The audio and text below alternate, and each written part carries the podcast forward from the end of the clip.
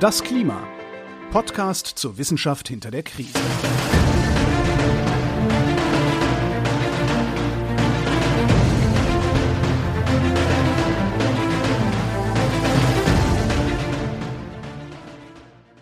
Hier ist das Klima, der Podcast zur Wissenschaft hinter der Krise.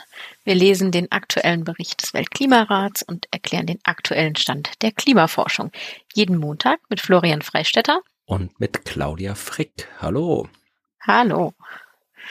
Ja, wir sind, wie ihr letzte Woche schon mitbekommen habt, mittlerweile in Working Group 2 und wir sind in der Mitte von Kapitel 1. Genau.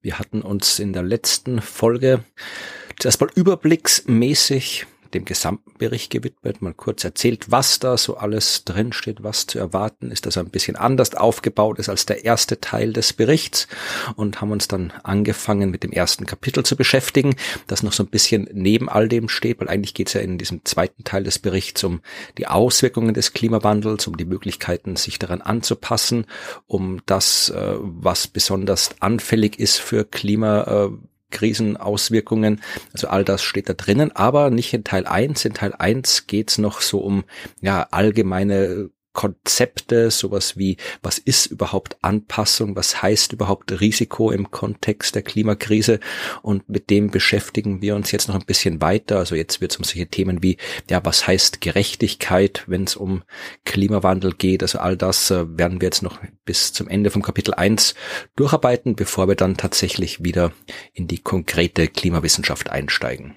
Genau. Wobei ich gerade sage, sagen muss, ich glaube, wir steigen ja nicht in die Klimawissenschaft ein, sondern wir steigen in die Wissenschaft ein rund um die Klimaanpassung. Ja, ich weiß nicht, wahrscheinlich ist Klimawissenschaft, das ist ja sowas inhärent interdisziplinäres, das wahrscheinlich gar nicht mhm. exakt definiert ist, was da alles dazugehört. Also wenn, vermutlich ja. ist das, was Kapitel 2 äh, wissenschaftlich untermauert, eher so Klimafolgenforschung, was mhm. dann nochmal in eine andere Richtung interdisziplinär ist, wo es dann nicht nur jetzt irgendwie so Physik, Meteorologie, äh, Chemie, Biologie zusammenhängt, sondern wo dann auch noch so ein bisschen, ja, Kommunikationswissenschaft, äh, Soziologie, äh, Wirtschaftswissenschaft wahrscheinlich noch dazu kommt. Genau. Ja. ja. Genau, also wir sind hier sehr interdisziplinär, aber ich würde sagen, wir subsumieren das tatsächlich mal unter Klima und äh, das passt ja auch hier perfekt rein. Ja, dann lass uns doch mal in ähm, ja die nächsten Abschnitte des Kapitels eintauchen, äh, denn wir waren beim letzten Mal gekommen bis äh, Kapitel 1.2, wenn ich mich da. Genau, ich glaube ich zu Ende besprochen.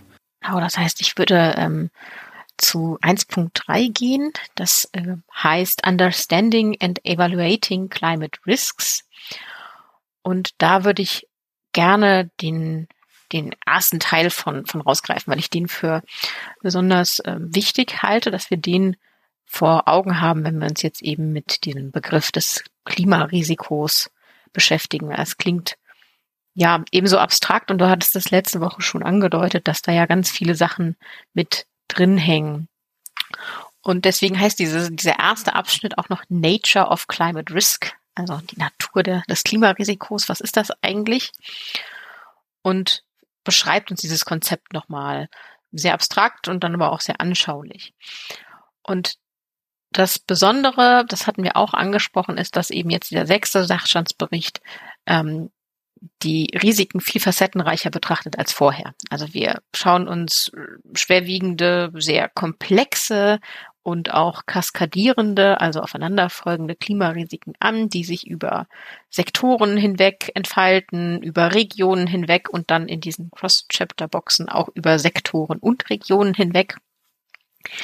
Und dass diese Risiken, die wir uns anschauen, durch ganz, ganz viele gesellschaftliche Faktoren geprägt sind. Eben angefangen bei kulturellen Normen und soziale Praktiken. Also wie leben wir eigentlich in Region X? Wie sind da die kulturellen ähm, Lebensweisen?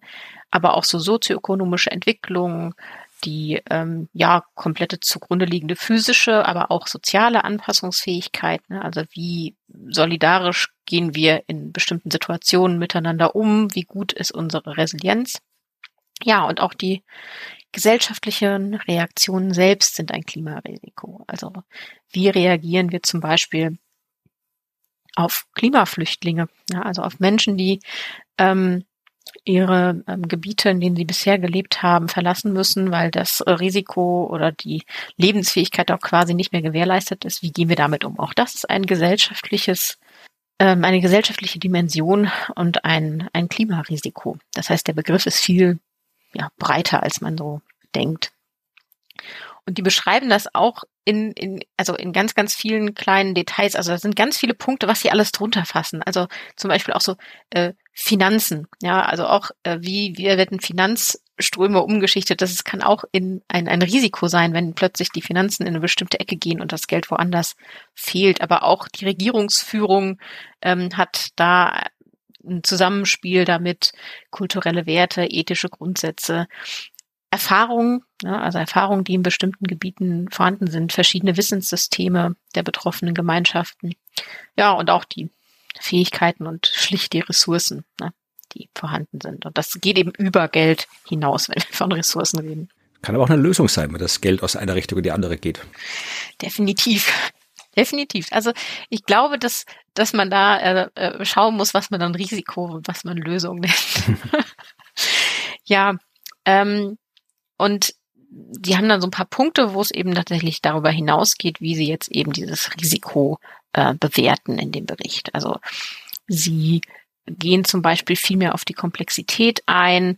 Sie versuchen die Risiken verstärkt auf Temperaturziele hinaus ähm, zu beschreiben. Also wie sind zum Beispiel die Risiken auf einem bestimmten Erwärmungsniveau? Ne?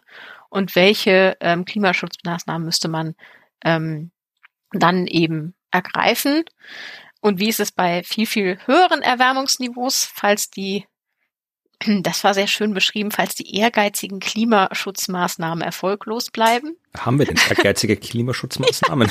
ja, ich weiß auch nicht so genau. Ich, vielleicht war das ein ganz klein wenig ein Seitenhieb, den Sie da verpackt haben. Aber genau, falls die ehrgeizigen Klimaschutzmaßnahmen erfolglos bleiben, wie gehen wir eigentlich bei den erhöhten Erwärmungsniveaus um? Also die, wo wir jetzt noch sagen, ne, sehr unwahrscheinlich, aber wie machen wir das? Und welche Grenzen gibt es? Also was sind die Begrenzungen von äh, von Risiken und Anpassungsmöglichkeiten. Ja, und da fangen sie ähm, quasi an, sich ja ein bisschen reinzuarbeiten, was heißt denn jetzt eigentlich Risiko? Und die haben dafür ähm, verschiedene Konzepte. Und eins davon, da war ich mir nicht mehr sicher, ob wir das nicht sogar schon in Working Group 1 hatten, die fünf ähm, Reasons of Concern. Genau, das war im letzten Kapitel, da haben wir drüber ausführlich ja. gesprochen, über die Reasons of Concern und dann gab es noch die Key irgendwas Risks. Genau, die Key Risks, ja, äh, genau, das gab es, Key Climatic Risks oder genau, sowas. Genau, so ja. sind die Dinger. Genau. Und äh, die greifen sie hier quasi auch auf. Das ist eine Möglichkeit, da heranzugehen, diese Gründe zur Besorgnis heranzuziehen. Genau, also um dann eben zu beschreiben oder zu bewerten, ähm, wie das Risiko für bestimmte Ökosysteme oder Gesellschaften ist. Aber lass uns mal, weil ich ja gerne mit Abbildungen arbeite, ähm, in die Abbildung 1.3 reinschauen. Mhm. Denn hier wird deutlich, was sie mit ähm, Komplexität oder komplexer Natur von Klimarisiko, Anfälligkeit, Exposition und Auswirkungen meinen. Ähm, hier haben wir nämlich verschiedene ja, Interaktionsmöglichkeiten zwischen ja, Dingen, die das Klimarisiko erhöhen können oder eben eine Folge davon sind. Und da kann man sehen, wie jetzt zum Beispiel die, das Risiko sich entwickelt innerhalb eines Sektors. Das wäre jetzt so ganz links der, der Teil, also wo man, das sind jetzt wieder so ein Diagramm, da hat man keine X- und Y-Achse mit Pfeilen, sondern, sondern es ist so eine, ein Schaubild. Und man sehen kann, dass die Dinge alle miteinander zusammenhängen. Äh, mir ist gerade aufgefallen, das sind, äh, muss ich beschreiben, sind vier Kreise. Gesundheit, Essen, Energie und Wasser. Und von jedem Kreis führt ein Pfeil zu jedem zu anderen jedem Kreis, Kreis, Aber es führt ein Pfeil von Energie zu Gesundheit, aber nicht von Gesundheit zu Energie. Das ist die einzige Verbindung, für die kein Pfeil existiert. Ich frage mich, ob das ein Fehler ist oder ob das so gehört. Ich glaube, das gehört so, dass das unidirektional ist. Weil ich glaube nicht, dass die ähm, Gesundheit äh, einen, Einfluss auf die Energie. Wobei. Wenn, das, wenn die, die, die Leute vom Kernkraftwerk alle krank ja. werden? Ja, ja, ja, genau. Ich, Mir ist es nur aufgefallen, weil da wirklich alle Pfeile in alle Richtungen gehen und das der einzige ist, der nur in eine Richtung geht. Ja, aber du hast recht. Ich äh, hatte, ich hatte gerade in der Zeitung gelesen, dass in einem, in einem Atomkraftwerk die Mitarbeitenden jetzt ähm, vorsorglich unter Quarantäne sind, weil die Inzidenzen an andere, äh, im Gebiet so groß sind, dass sie Angst haben, dass sonst der Betrieb nicht mehr gewährleistet kann. Von da wäre möglich, dass das doch nach einer anderen Richtung geht. Ja, aber da sieht man schon, ne, wie du gesagt hast, diese vier Kreise, also Essen, Gesundheit, Energie oder Ernährung, Gesundheit, Energie und Wasser. Und das egal an welchem dieser ähm, Sektoren man irgendwie was dreht oder sich etwas tut, ja, das hat Auswirkungen auf die anderen.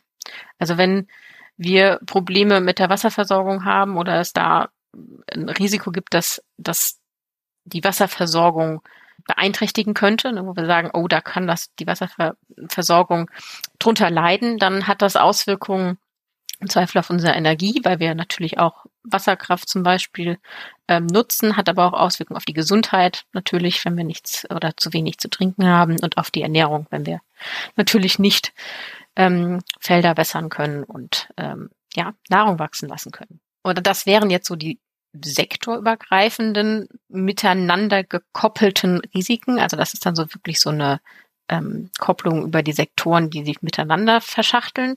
Dann gibt es aber auch so temporale, also zeitliche Überlappungen. Also da hat man dann quasi so Interaktionen oder ja, Verknüpfung über die Zeit. Also das ist eigentlich die, die relativ logische Sache. Da haben wir auch vier Kreise und da sieht man, die gehen so im ein kompletter Pfeilkreis. Also von erhöhten Treibhausgasen zu mehr extremem Wetter, zu mehr ähm, Katastrophen wie Überflutung hin zu, oh, wir passen unsere Emissionsverhalten an.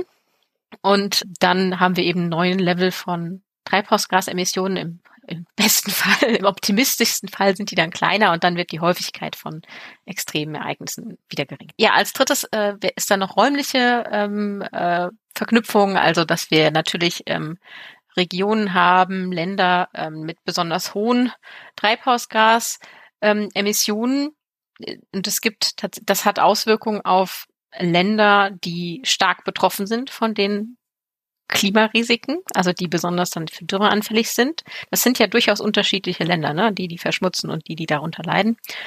Und dann geht der Pfeil von diesen High-Impact-Countries eben zu den ähm, Klimaflüchtlingen und äh, die dann wieder Auswirkungen darauf haben, wie das Leben in den, in den Ländern mit den hohen Emissionen ist und die nicht von dem Klimarisiko betroffen sind. Und das ist eine, ja, räumliche ähm, Verschiebung oder eine räumliche Auswirkung von Risiko. Also da wird sich etwas verschieben über den Raum. Wir haben eben Menschen sich umsiedeln oder umorientieren. Und dann gibt's die komplexeste aller Grafiken. das ist die ganz rechts. Das heißt Multiple Response Options. Da wechselwirken ganz verschiedene Sachen ganz interessant miteinander. Da haben wir sechs Kreise und einer davon ist Air Conditioning. Tatsächlich. ja, genau, also Klimaanlagen. Ähm, dann aber auch Urban Greening, also die äh, ja, Begrünung unserer Städte ähm, und ähm, Hitze, Todesfälle, Hitzewellen, Treibhausgasemissionen und die ähm, Energieerzeugung. das sind die sechs Kreise. Und da sind halt, das ist auch damit gemeint, dass man eben so verschiedene multiple Antworten hat, die passieren können. Zum Beispiel ähm, wenn man eben die äh, Hitzewellen hat, ähm, besonders große Hitzewellen hat, dann hat man zum einen mehr Hitzetodesfälle. Ja, das passiert einfach, aber man hat auch mehr ja, Klimaanlagen, mehr Air Conditioning. Ja, das braucht mehr Energie und mehr Treibhausgas genau. und das führt zu mehr Hitzetoten und mehr Hitzewelle. Also wenn man sich dieses äh, spezielle Diagramm anschaut, ja. dann gibt es eigentlich nur einen einzigen Kreis, äh, ja. wo Minussymbole runtergehen und das ist mehr Grün in den Stadt und das macht alles andere, also nicht alles andere besser, aber das führt zu weniger äh, äh Aircondition und weniger Hitzetoten. Ja, genau. Also das ist so ein Beispiel für, äh, für so ein eher komplexeres System und ich glaube, dass wir ähm, solche Abbildungen oder uns das so zu abstrahieren, uns wahrscheinlich einen Gefallen tun, wenn wir das in den nächsten Kapiteln immer mal wieder versuchen, uns das so zu abstrahieren, was wirkt auf was, weil wir werden mit sehr komplexen, zusammenhängenden Klimarisiken konfrontiert werden.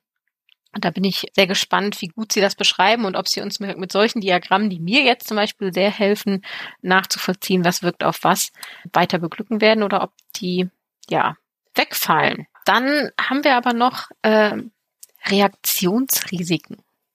Also Reaktionsrisiken, das ist so das, was du quasi auch schon angesprochen hattest letzte Woche. Das sind Risiken, die entstehen aus Unsicherheiten bei der Umsetzung von Anpassungsmaßnahmen, also sogenannte Fehlanpassung oder Fehleinschätzung der Wirksamkeit von Maßnahmen. Also wo wir nicht vorher ähm, richtig oder gut abgeschätzt haben, wie die Reaktion wiederum ein Risiko darstellt. Und das ist durchaus interessant, weil das sind natürlich Sachen, an die man denken sollte. Ne? Also wenn ich ähm, eine Anpassungsmaßnahme vornehme, welche Auswirkungen hat das auf andere, die aber immer abzuwägen sind, na, jetzt wird man aber wieder ein bisschen weg von der, von dem äh, wissenschaftlichen Teil hier, immer abzuwägen sind, ob das wirklich ein Grund ist, Dinge zu lassen. Ne? Also das, da, da wägte man Risiken und Konsequenzen gegeneinander ab. Das ist gesellschaftlich hoch, hochdiskutabel und schwierig.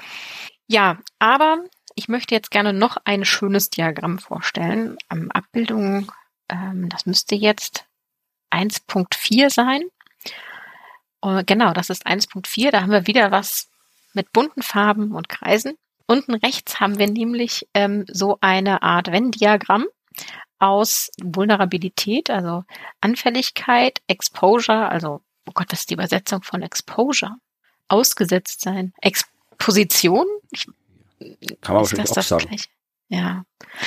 Ja, also wir haben ein Venn-Diagramm aus der Anfälligkeit, der Exposition, also wie sind wir der ähm, ausgesetzt bestimmten Elementen und dann eben den ähm, gefährlichen Ereignissen, also den Hazards.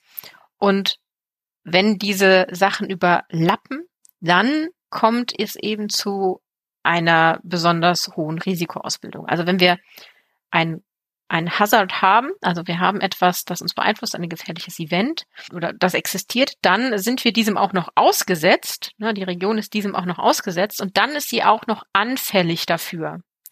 Und genau, wenn diese drei Sachen aufeinander fallen, da haben wir dann die Sachen, die wir wirklich als Kernrisiko begreifen. Entschuldigung, ich sehe das jetzt erst. Dieses Diagramm heißt der Risikopropeller. ja, das, oh Gott. Ja, stimmt, dass ich, dass ich, das wollte ich dir nicht verschweigen. der Risk Propeller, ja. Interessanterweise aber nur in Abbildung 1.4, denn in Abbildung 1.5 wird das Diagramm nochmal viel größer dargestellt und nochmal mit ein bisschen Text versehen. Da heißt das aber nicht mehr so. Vielleicht haben sie das dann unterschlagen. Ja, schaut ein bisschen aus wie ein Propeller, aber ja, es sind, man lernt immer neue lustige Diagramme kennen hier in diesem Report. Ja, das stimmt. Es sind überlappende Flächen. Über, ja, es sind überlappende Propeller, Rotorblätter. Ja, und wo sie zusammenlaufen in der Mitte, da haben wir die, die Schlüsselrisiken, da haben wir unsere Reasons of Concern und ähm, ja, da fallen diese Sachen quasi zusammen und das sind die Punkte, die wir uns anschauen sollten und die sich in diesem Bericht angeschaut werden. Also wir schauen uns jetzt nicht an, wenn es ein, ein eine Bedrohung gibt. Also hier gibt es, äh, also es, soll, es wird Dürren geben, klar. So, es wird Dürren geben auf dieser Welt. Ähm, und es gibt Regionen, die sind dafür besonders anfällig, also vulnerabel, aber die sind denen gar nicht ausgesetzt. Also es gibt gar keine Exposure.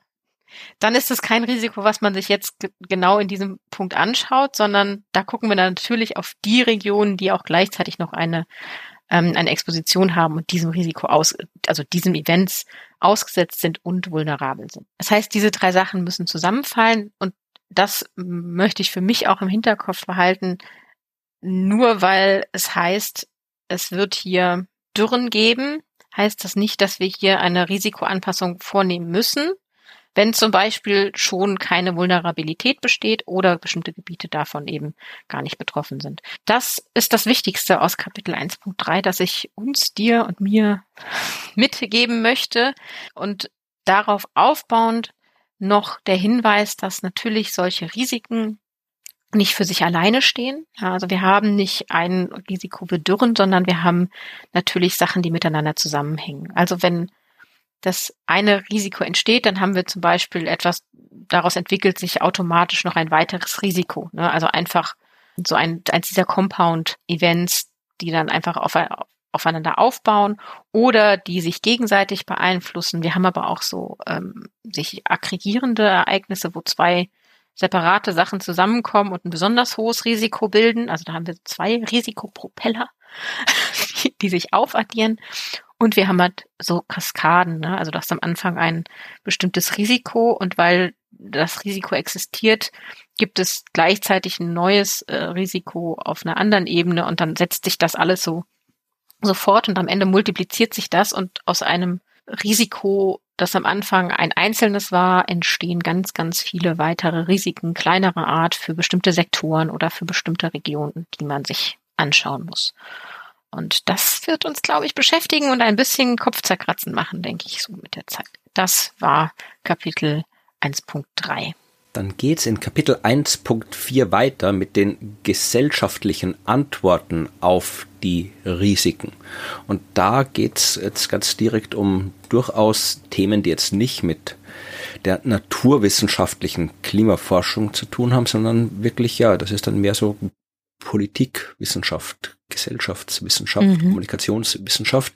Da geht's jetzt in unter Kapitel 1.4.1 um die Frage, was sind ja faire, gerechte und effektive Anpassungen. Und effektiv, okay, da kann man sich noch überlegen, das ist noch was, was man vielleicht naturwissenschaftlich bewerten kann, aber wenn es darum geht, ja, was ist eine faire Anpassung, was ist eine gerechte Anpassung, das sind schon wieder andere Themen. Und damit beschäftigt sich dieses Unterkapitel und fängt gleich mal sehr ja, muss man sagen, sehr sprachwissenschaftlich in dem Fall an, nämlich mit der Frage, was ist eine Lösung? Nein, ist sogar philosophisch. Also, was ist eine Lösung? Also, wenn wir sprechen, wir haben eine Lösung für etwas, was meinen wir damit? Und es wird festgestellt, dass das Wort Lösung ja nicht unbedingt optimal ist, weil es oft eine ja, Endgültigkeit beschreibt. So im Sinne, wir haben jetzt eine Lösung, jetzt ist es erledigt. Und äh, das ist etwas, was auch im Bericht drin steht, was in der Klimakrise nicht der Fall sein wird. Also wir werden nie an einem Punkt angelangen, zumindest nicht für die absehbare Zukunft, wie dort drin steht, wo wir sagen können, so, jetzt haben wir das Thema Klimawandel erledigt. Also diesen Punkt mhm. wird es in absehbarer Zukunft nicht geben. Das heißt, äh, das Wort Lösung darf nicht äh, so verstanden werden, dass es etwas ist, was man einmal macht und dann ist es fertig. Ja, also die Art von Problem ist es nicht, die wir lösen müssen. Wäre zwar schön, aber ist nicht mehr machbar. Vielleicht hätte man es vor 100 Jahren noch hinbekommen, aber jetzt können wir den Klimawandel nicht mehr auf diese Art und Weise lösen. Außerdem sagen sie, äh, das Wort Lösung bezeichnet oft auch ja etwas enger gefasste Bereiche, also sowas wie eine technische Lösung. Ja, und eine technische Lösung ist auch eine Lösung, aber auch nicht die Art von Lösung, um die es ja geht, weil ja, eine technische Lösung ist viel. Beim Klimawandel kann man sich durchaus vorstellen, dass es da technische Lösungen gibt, wie ja zum Beispiel die ganzen Geoengineering-Sachen, die wir schon vorgestellt haben, ja, die dann vielleicht technisch möglich sind, aber praktisch keine wirkliche Lösung darstellen können. Ja, also kann man sagen, technisch, ja, wäre es möglicher, dann, dann machen wir halt irgendwie eine große Mauer ums Mittelmeer rundherum, zehn Meter hoch, dann ist es egal, wenn der Wasserspiegel ansteigt. Ja, oder eine Kuppel über Italien, wenn es da zu heiß wird, können wir dann hier äh, eine riesige Klimaanlage reinbauen. Ja, das sind alles technische Lösungen, die aber tatsächlich nicht wirklich funktionieren. Das heißt, ähm, eine Lösung, die im Sinne der Klima Krise sinnvoll ist, ist eben ein Übergang in einen widerstandsfähigeren Zustand des ganzen Systems, wo wir mit den Folgen klarkommen. Ja, deswegen, um das nochmal klarzustellen, haben sie sich am Anfang nochmal ausführlich mit dem Wort Lösung beschäftigt und dann festgestellt, dass es um Lösungen, um Anpassungen gehen muss, die gerecht, machbar und effektiv sind. Und auch das sind wieder äh, Wörter, die definiert werden müssen. Wir werden mhm. viele Wörter definieren hier in diesem Bericht, was prinzipiell nicht schlecht ist, weil man muss ja wissen, worüber man redet, gerade wenn es um solche doch eher ja in der Alltagssprache weit gefassten Begriffe wie eben Lösung, Anpassung oder sowas geht. Also eine Lösung ist gerecht, sagt dieses Kapitel, wenn beim ja, bei der Implementierung dessen, was die Lösung darstellt und beim Prozess der Auswahl dieser Lösung die Prinzipien der Verteilungsgerechtigkeit, der prozeduralen Gerechtigkeit und der Anerkennungsgerechtigkeit berücksichtigt werden. Und äh, das könnt ihr gleich wieder vergessen, da komme ich dann später dazu, weil ich definiere jetzt erst ein paar andere Wörter, weil sonst kriegen wir zu viel. Also eine Lösung ist gerecht, wenn gewisse Prinzipien eingehalten werden, auf die wir dann später nochmal zu sprechen kommen. Äh, effektiv ist die Lösung, wenn sie ja effektiv das Klimarisiko reduziert. Das hängt davon ab, auf was sich die Lösung bezieht. Ja, und da kann man das dann entsprechend bewerten, das Ausmaß, wie das Risiko entsprechend reduzierbar ist. Ja, und machbar ist die Lösung, ja, wenn sie machbar ist, logischerweise, und äh, nicht nur machbar, sondern auch wünschenswert ist. Ja, also wenn man nicht einfach nur was machen kann, dann hätten wir wieder so eine komische technische Lösung, sondern wenn man auch feststellen kann, okay, das wäre gut, wenn wir das machen. Und da geht es eben auch wieder hier um, um diverse ja, Risiken, um äh, positive, negative Effekte und so weiter. Also das sind alles Dinge, die man berücksichtigen muss, wenn eine Lösung machbar ist. Und auch dazu gibt es eine Abbildung, äh, nämlich die Abbildung 1.7, wo das hier nochmal so in einer Art, ja, wie soll man das nennen, so Flow-Diagramm oder sowas ähnliches dargestellt ist. Also da gibt jede Menge Kästen mit sehr viel Text rundherum und so Pfeilen, die so von einem zum anderen zeigen. Und auch da wird nochmal im Wesentlichen das beschrieben, was man sich denken kann. Also wenn es um Anpassung geht, dann fängt man damit an, die Anpassung zu planen. Das heißt, man mhm. überlegt sich mal, wie effektiv ist das potenziell, wie machbar ist das Ganze, wie ist die erwartbaren Auswirkungen eben auf die Gerechtigkeit und Fairness? Und dann äh, passt man das Ganze an, wenn es tatsächlich durchgeführt wird und schaut, äh, wie ist es, wie ist die wie effektiv ist es tatsächlich?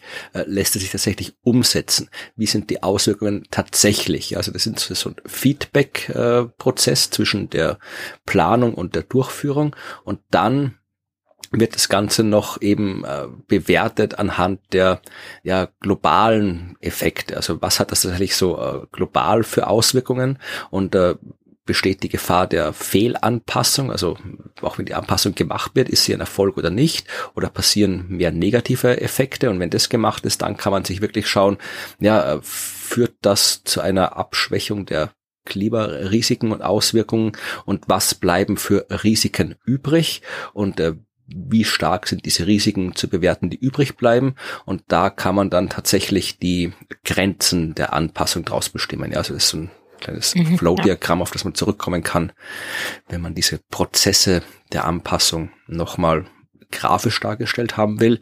Aber im Wesentlichen auch das ist, äh, ja, wenn man es so auf, auf eine triviale Art runterbrechen will, ja, man überlegt sich zuerst, was man macht und dann schaut man, ob das, was gemacht ist, auch gut ist. So, auf die mhm, ja. ganz simple Art gesagt. So, und jetzt schauen wir auf das Gerechtigkeitsthema, weil das ist ja durchaus nicht unrelevant, Gerechtigkeit. Und äh, das fängt auch gleich wieder an mit diversen Wortdefinitionen, nämlich dem Begriff Climate Justice, Klimagerechtigkeit. Das ist ja was, was man durchaus hört. Das hört man in Nachrichten, das hört man in politischen Reden, das hört man auf Demonstrationen von Aktivistinnen und Aktivisten. Also Klimagerechtigkeit ist ein Wort, das hört man. Die Frage ist, was heißt Klimagerechtigkeit? Und ähm, sie stellen fest, ja, es ist äh, von vielen unterschiedlichen Leuten in unterschiedlichen Zusammenhängen unterschiedlich benutzt worden. Das kann man mal feststellen. Das ist das stimmt. Und äh, sagen Sie aber vielleicht ein paar Beispiele, ja.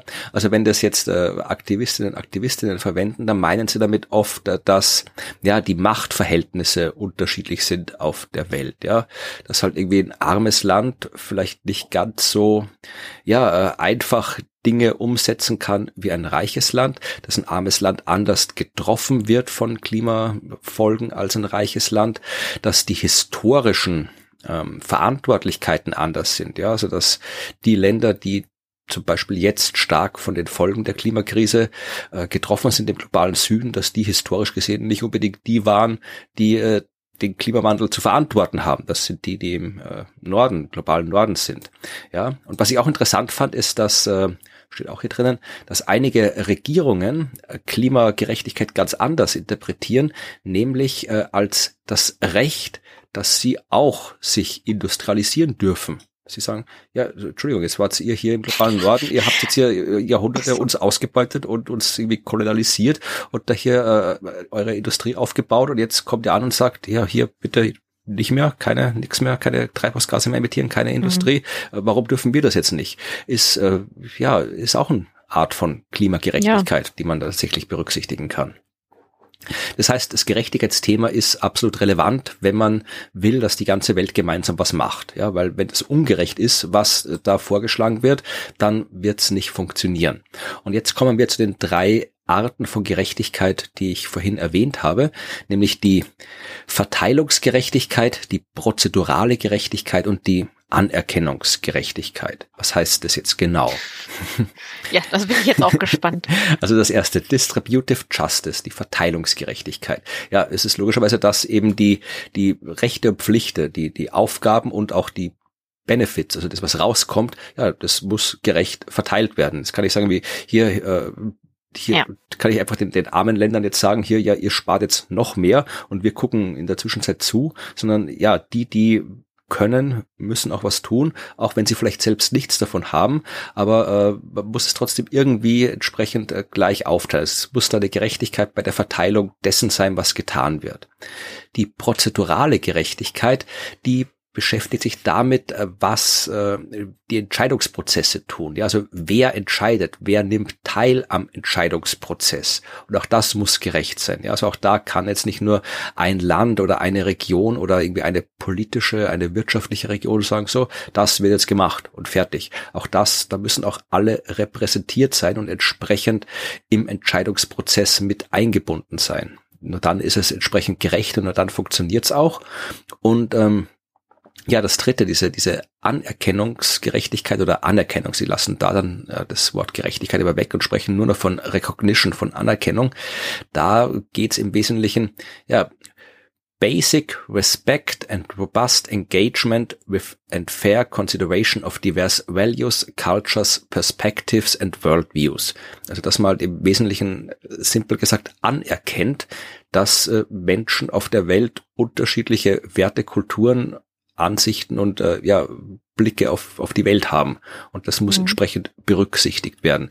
Sie sagen auch, es ist ähm, stark verwandt, hängt stark mit der Verteilungs- und prozeduralen Gerechtigkeit zusammen, weil ohne diese Anerkennung, dass eben unterschiedliche Menschen unterschiedlich sind, ähm, können die äh, anderen beiden Aspekte der Gerechtigkeit nicht äh, funktionieren. Das heißt, diese Anerkennung ist so eine Art der ja, normatives Prinzip, das äh, die Gerechtigkeit äh, ja steuert zwischen den verschiedenen mhm. äh, Arten der Gerechtigkeit und gleichzeitig ein äh, ja eine Ursache fehlende Anerkennung kann eine Ursache eben für ungerechte Verteilung und ungerechte Teilhabe sein.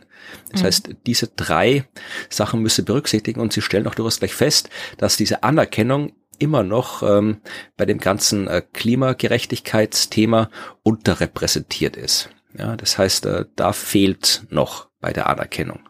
Dabei ist ja Anerkennung, also wenn ich das jetzt richtig verstehe, heißt ja Anerkennung erstmal das Anerkennen, dass es das gibt.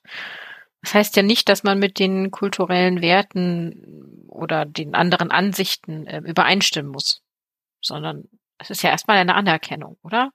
Ja, genau. Also es geht darum, dass es halt einfach anerkannt wird. Und äh, Sie sagen aber auch tatsächlich, also es gehört auch Basic Respect und Robust mhm. Engagement mit dieser Tatsache. Also man muss diese Tatsache respektieren und sich damit auseinandersetzen. Also das gehört auch zur Anerkennung, so wie es da in diesem Bericht definiert ist.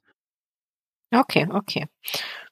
Und das spielt da wieder zurück auf die Risiken, weil wenn man das alles anerkannt hat, dann muss man sich auch schauen, wie die Risiken dann ausschauen. Ja, das heißt, wenn eine, ein Anpassungsprozess ja äh, die Risiken für die einen erhöht, für die anderen vermindert, dann ist es unfair und äh, dann muss das entsprechend ja berücksichtigt werden, weil dann muss man die die äh, Anpassungsstrategien ja abändern oder sich andere Möglichkeiten überlegen, wie man diese ungerechten Effekte wieder abfedern kann. Ja, also auch all das, das muss man berücksichtigen. Und ähm, dann sind wir jetzt hier mitten in der Sprache der Diplomatie. Hast du schon mal was vom CBDR-Prinzip gehört? Nein.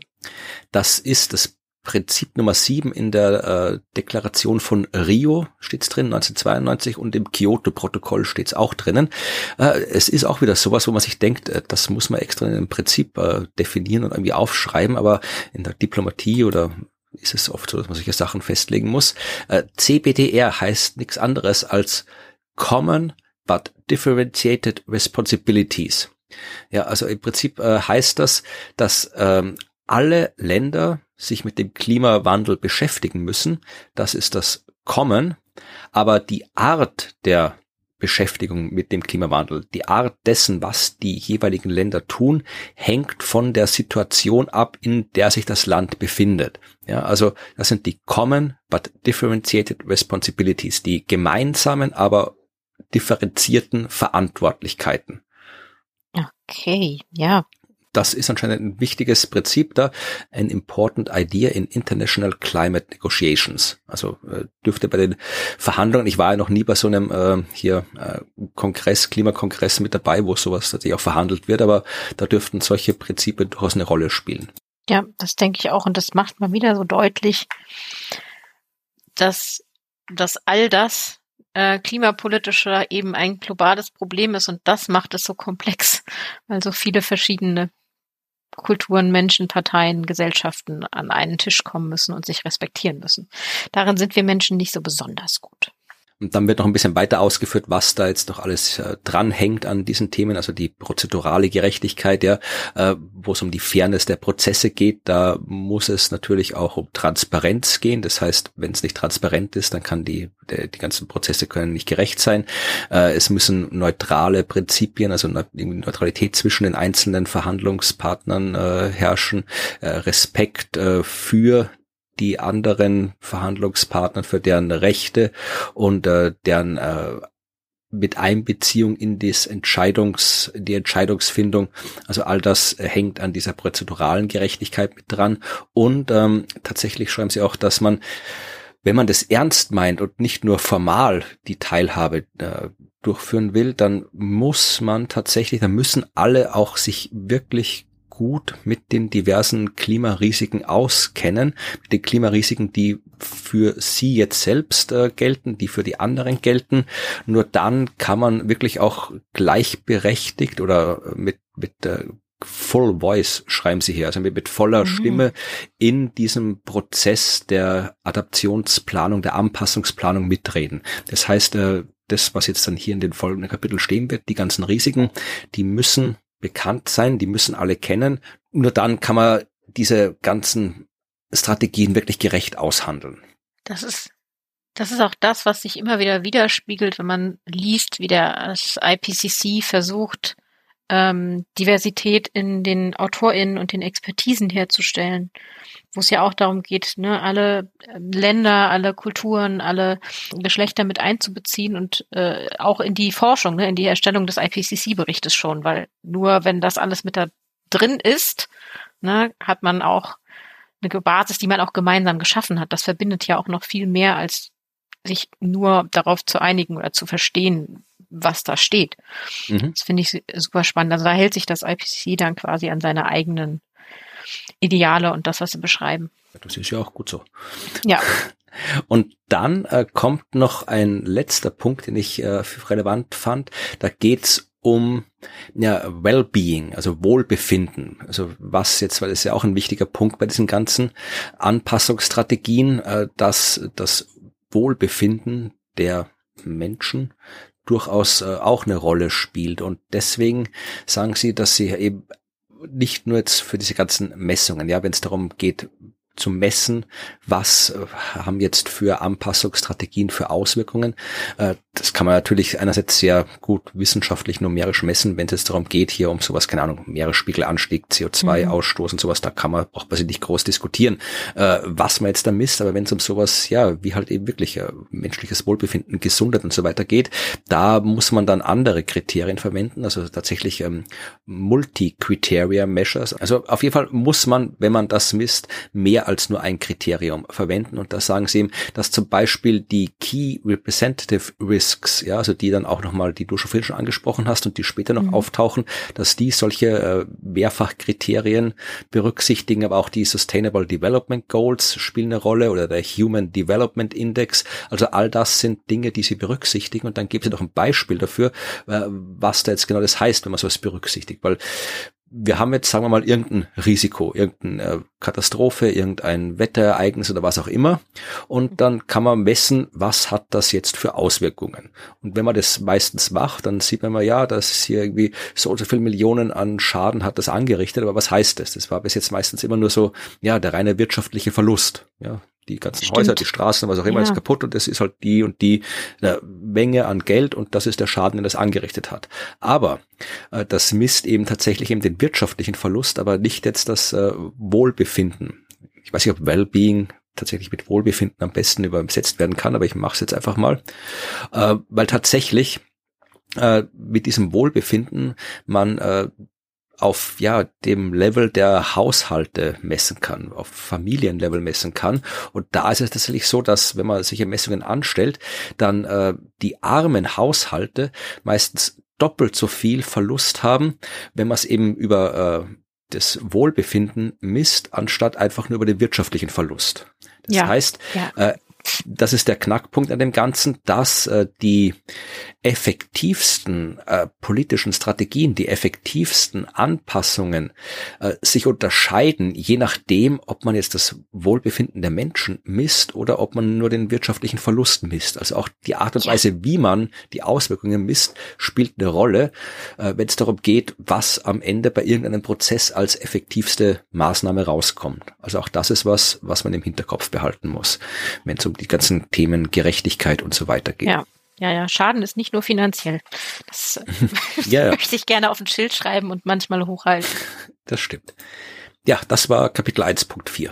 Okay, dann haben wir im Prinzip äh, Kapitel 1 soweit fertig besprochen, was so die, die Definitionen, Inhalte und Überblicke angeht. Und dann werfen wir noch einen kurzen Blick in die FAQs, würde ich sagen. Ja, machen wir das.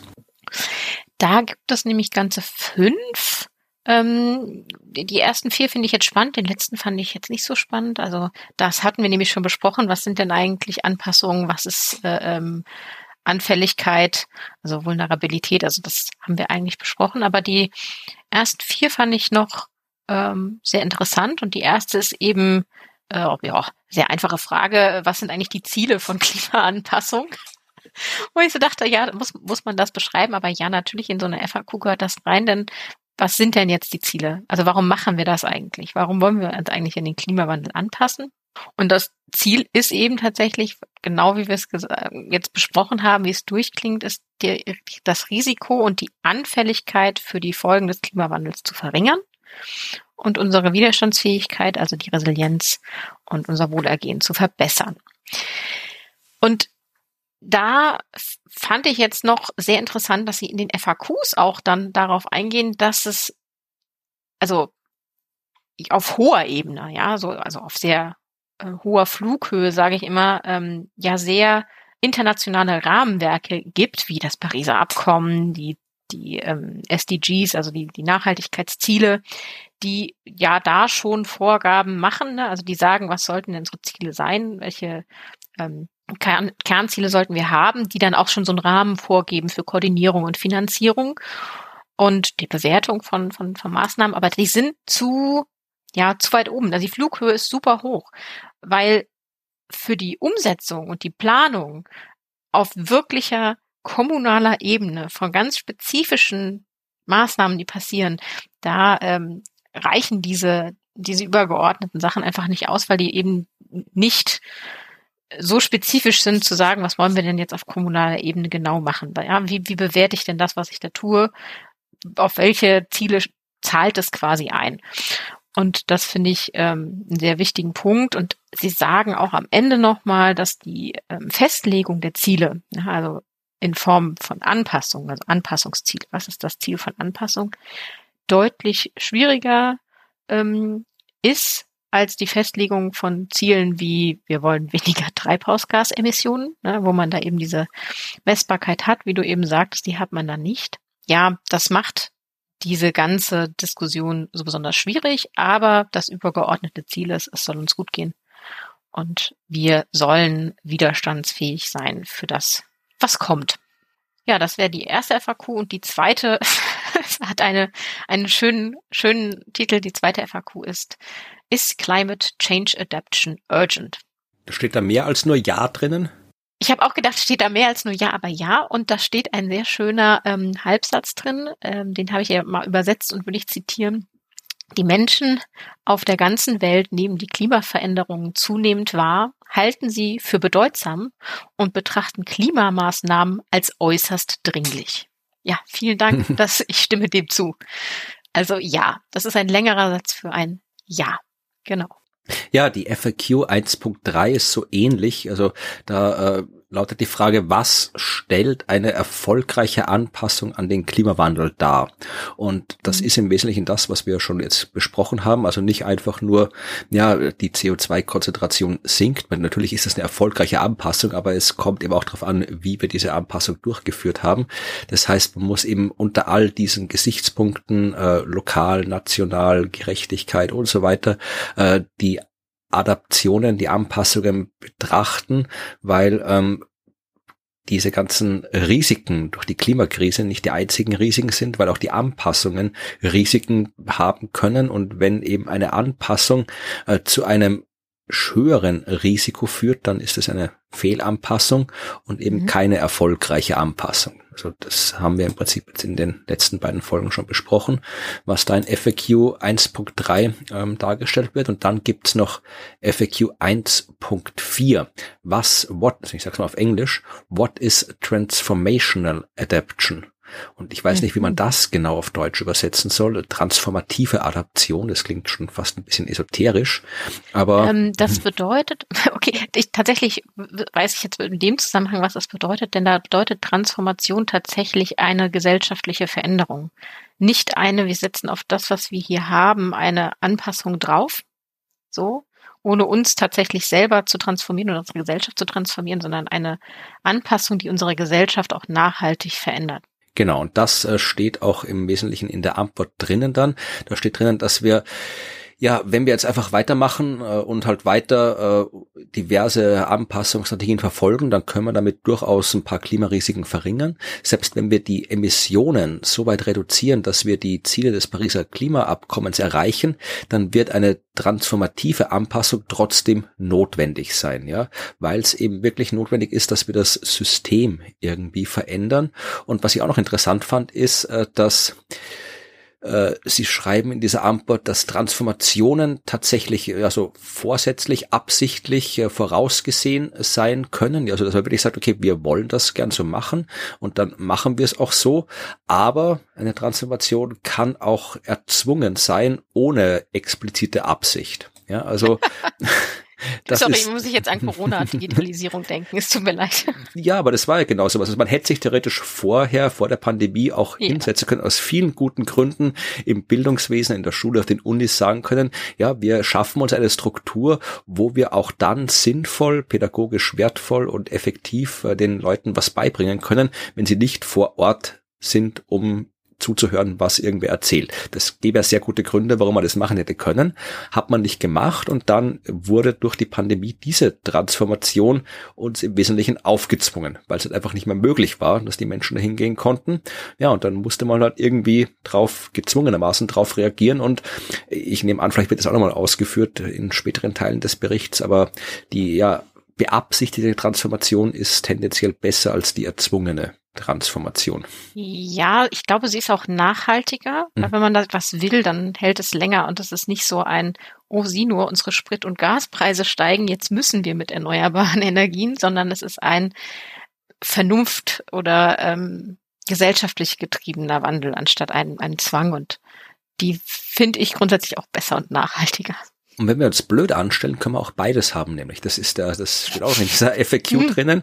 Das heißt, äh, wenn wir die äh, Transformation nicht vernünftig durchführen, also jetzt nicht eben auf all das achten, was wir jetzt in den letzten beiden Folgen besprochen haben, auf das man achten muss bei Anpassungen und so weiter, wenn wir eine schlecht durchgeführte, beabsichtigte Transformation haben, kann das in eine unbeabsichtigte, erzwungene Transformation münden. Also wenn wir Scheiße bauen, dann wird die Transformation trotzdem kommen, aber nicht so, wie wir sie gerne haben wollen.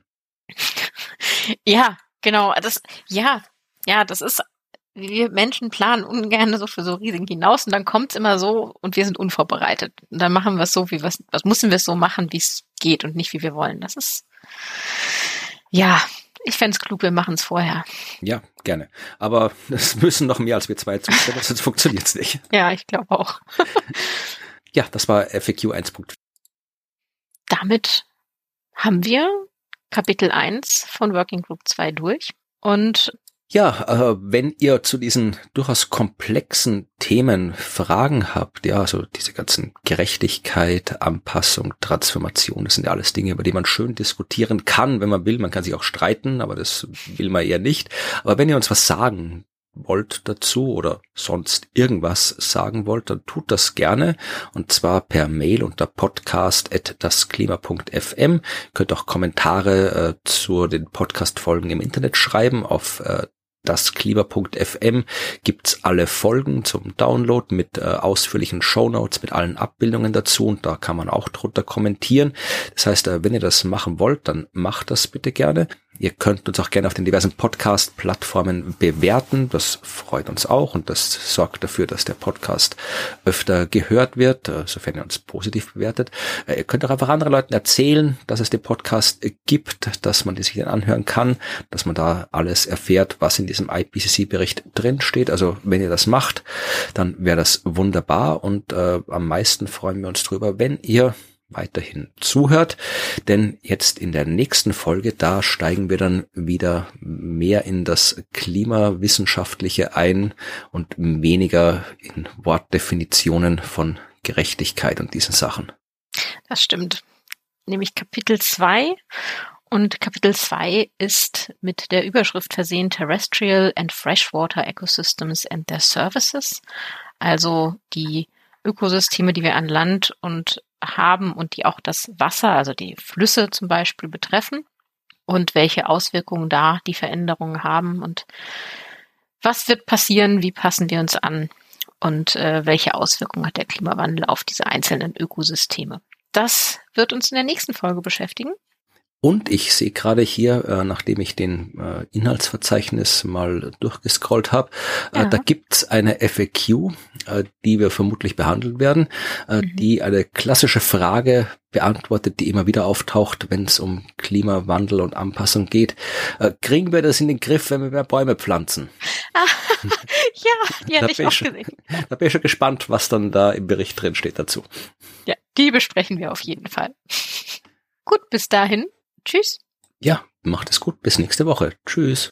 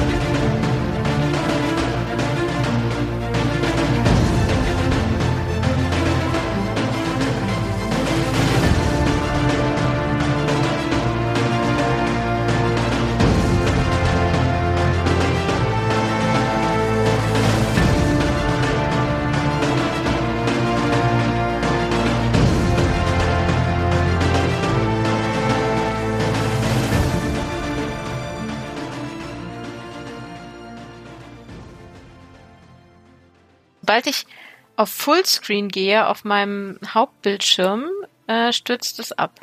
And I don't know why. Also wirklich, wenn ich irgendwas auf Fullscreen mache auf meinem Hauptbildschirm, sagt er Goodbye. Das ist ein bisschen unpraktisch. Aber gut.